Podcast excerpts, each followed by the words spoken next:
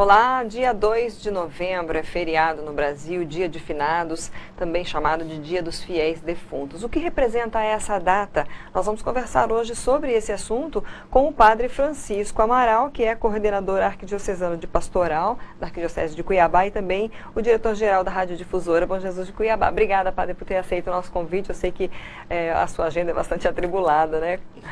Muito obrigado, Lítice, pela oportunidade de estarmos aqui partilhando a respeito desse assunto que eu penso que é muito significativo para nós, porque nós estamos falando, afinal de contas, dos nossos familiares, dos nossos uhum. falecidos e dos nossos entes queridos. Bom, então vamos já explicar, já que a gente está na internet, né, é, o que representa essa data, porque é, a gente é mais conhecido popularmente como Dia de Finados, mas Isso. a igreja chama de Fiéis Defuntos, né? Uhum. O porquê? A gente poderia traduzir também como Dia dos Falecidos. Muitas pessoas pensam que é mais no sentido de recordar os falecidos, claro, é também isso. Mas acima de tudo, dia de finados é dia de nós estarmos em oração pelos nossos entes queridos, pelos nossos parentes principalmente, e por todas as pessoas que né, já passaram por esse mundo e já estão é, num estado após a morte. Uhum.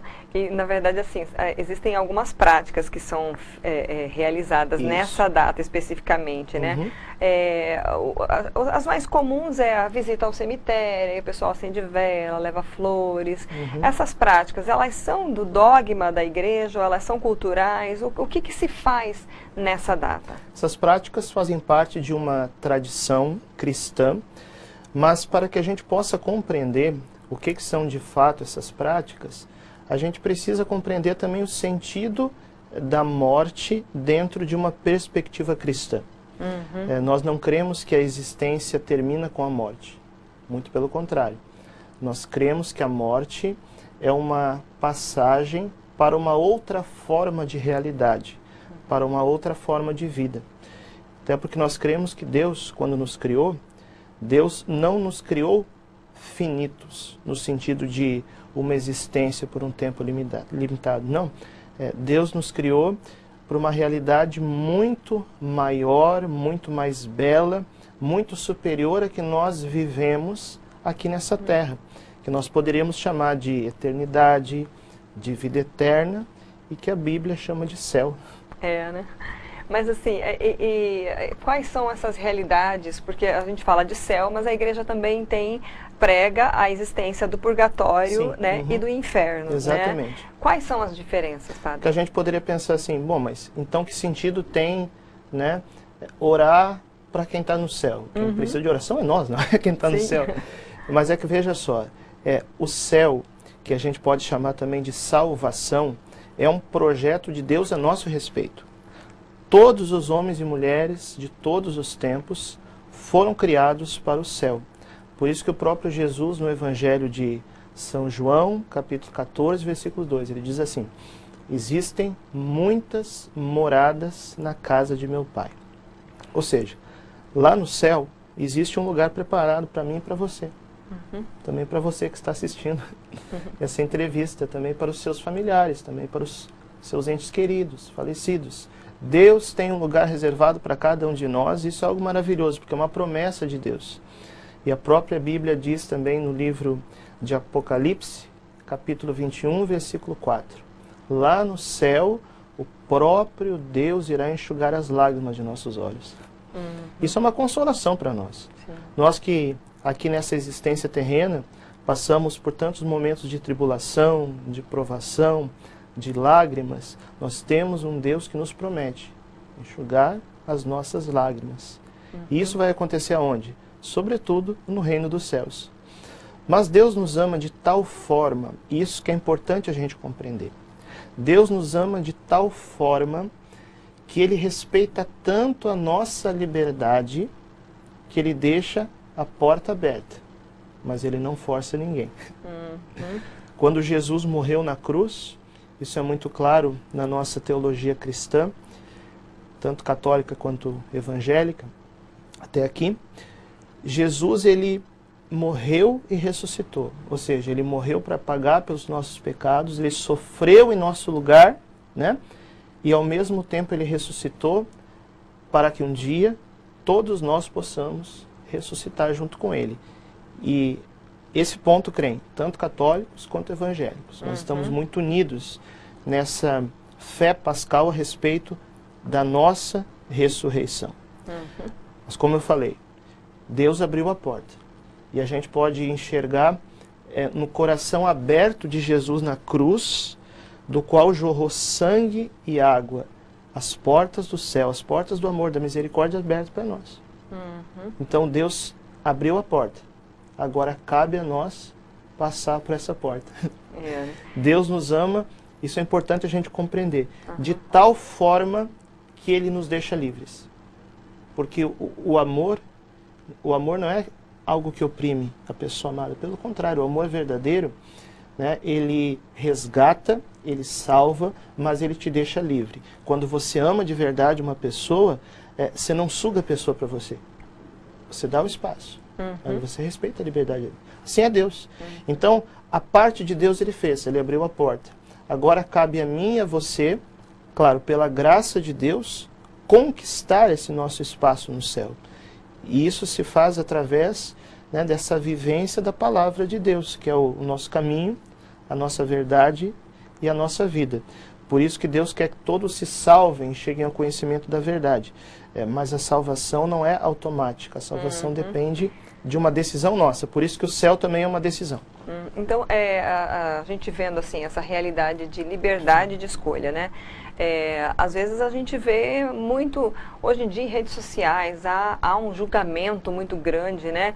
Em especial as pessoas, por exemplo, que os, os que praticam crimes, os, né? enfim, essas pessoas que hoje já são julgadas e condenadas pela sociedade. Se no último segundo de vida delas, elas se arrependerem do que, do que elas fizeram de errado, por pior que seja, elas têm esse, então, esse, digamos, direito à salvação, para onde que elas vão? misericórdia de Deus é infinita. Com isso, nós não queremos, assim, diminuir é, a intensidade de certos males, que são realmente males. Né? Quando nós falamos aqui de assassinatos, quando uhum. nós falamos é, da maneira que, infelizmente, muitas pessoas hoje estão levando sua vida, é, existe uma maldade no coração humano que ela pode ser colocada em prática também. Ou seja, quando nós decidimos pelo bem, pela verdade, por Deus, pelo amor, nós estamos decidindo pelo céu. Quando nós decidimos pelo mal, por aquilo que prejudica o outro, por aquilo que destrói o outro, por aquilo que nos destrói, por aquilo que nós, nos separa de Deus, nós estamos decidindo pelo inferno. O que, que é o inferno, em outras palavras? É, o inferno é a separação de Deus. Então, nós, aqui na nossa vida terrena, começamos a construir ou céu ou inferno, tanto para nós como também para o outro. Uhum. Aí alguém pode perguntar assim, mas padre, depois é, que a pessoa morre, né? É, se a pessoa não se decidiu aqui na Terra, se a pessoa é, não se voltou para Deus, para o bem, o é, que, que acontece com ela? Uhum. O inferno é para sempre? Deus não pode perdoar alguém que está no inferno? Então a gente pode responder isso da seguinte forma: é, se uma alma que estivesse no inferno, ou seja, separada de Deus, estou falando aqui numa perspectiva pós-morte, uhum. certo? Se uma alma que estivesse no inferno se arrependesse, é claro que Deus poderia perdoar essa pessoa, ela é pura misericórdia. Mas nós cremos, e isso a teologia é, é muito clara, é que uma alma que está no inferno após a sua morte, ou seja, separada de Deus, ela está num estado de fechamento e de ódio contra Deus tão grande que ela não se arrepende mais. Entende? Uhum. Se ela se arrependesse, é claro que Deus poderia perdoar. Mas as almas que estão separadas de Deus após a morte, ou seja, no estado do inferno, elas não se arrependem mais. Por isso que o momento da nossa escolha, da nossa decisão, é aqui na terra. Hum, eu já vi gente falando assim, então o purgatório é aqui, já sofro tanto, passo tanta pena. É, Vamos falar do purgatório então. É, isso é, eu expliquei sentido, o céu, Sim, o eu inferno. expliquei o inferno, agora vamos explicar o, o, o purgatório. O que, que é o purgatório? Purgatório é uma realidade também pós-morte, é, diz o Catecismo da Igreja Católica, nossa doutrina oficial uhum. católica, né? que aquelas pessoas que morrem num estado de amizade com Deus, ou seja, num estado de graça, né? Pessoas que é, têm a presença de Deus, que têm a vida de Deus em si. Essas pessoas que morrem na amizade com Deus, mas ainda precisam ser purificadas de alguma coisa, essa purificação acontece aonde? No purgatório. Então eu vou dar um exemplo para você.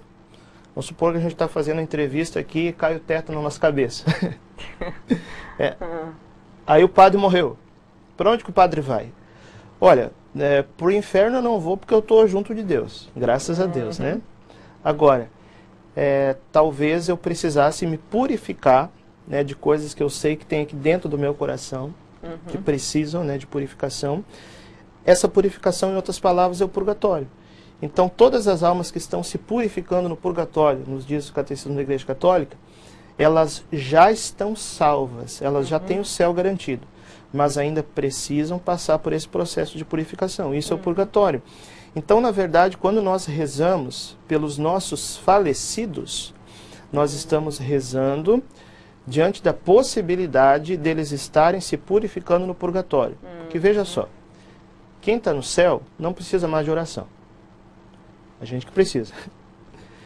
Quem está no inferno está num estado de é, não arrependimento, uhum. de ódio contra Deus, né, do, do, qual a pessoa mesmo se colocou nesse estado. Uhum. Agora, quem está no purgatório está se purificando e precisa das nossas orações uhum. para ajudá-las nesse processo de purificação. Por isso, o dia de finados. É o dia de nós recordarmos dos nossos falecidos e de nós estarmos em oração por eles. Ah, que interessante. E aí nesse dia, então, é importante é, se fazer essas práticas, visitar o cemitério, fazer as orações, participar de missa? Sim. Uh, a igreja nos ensina que nós podemos, no dia de finados, oferecer uma indulgência uhum. é, por um familiar que a gente escolher. Então, por exemplo, é, eu quero oferecer pela minha avó, eu quero oferecer pelo meu avô, pelo meu pai, pela minha mãe. Cada um tem a sua realidade, né? Tá joia, padre. Alguma coisa mais que o senhor gostaria de acrescentar antes da gente encerrar? Em matéria de pessoas, oração né? pelos nossos uhum, falecidos, é sim. importante sempre uhum. frisar é que é a Santa Missa. Hum. Tem gente que pensa que vai na missa por causa do padre, por causa da música, por causa, né, para cumprir um preceito. Não é somente isso. Uhum. Na Santa Missa, que no fundo, no fundo, não é nem a comunidade que celebra e nem o padre que celebra. Quem celebra é Cristo, o sumo sacerdote. Uhum. Então, na Santa Missa, ele mesmo está diante do Pai, se oferecendo por nós. É o Cristo que ora o Pai por nós. Isso é Santa Missa. Uhum. Então, a, oração é, mais forte, mais intensa que nós podemos oferecer pelos nossos falecidos é a Santa Missa. E aí isso pode ser o ano todo? O ano todo, todos os dias. tá ótimo, muito obrigada novamente. Obrigado mais uma vez, Litz, pela oportunidade. Deus abençoe. Amém. Nós conversamos com o Padre Francisco Amaral, que é coordenador arquidiocesano de pastoral da Arquidiocese de Cuiabá e dirigente, é, diretor-geral da Rádio Difusora Bom Jesus de Cuiabá, sobre justamente o Dia de Finados, esse feriado que é lembrado aqui no Brasil no dia 2 de novembro. Então, essa entrevista fica disponível no nosso canal do YouTube, nos sites RDTV e RD News. Você pode acessar, curtir e compartilhar. A gente aprendeu bastante, né? Então, obrigada pela sua audiência. Até a próxima.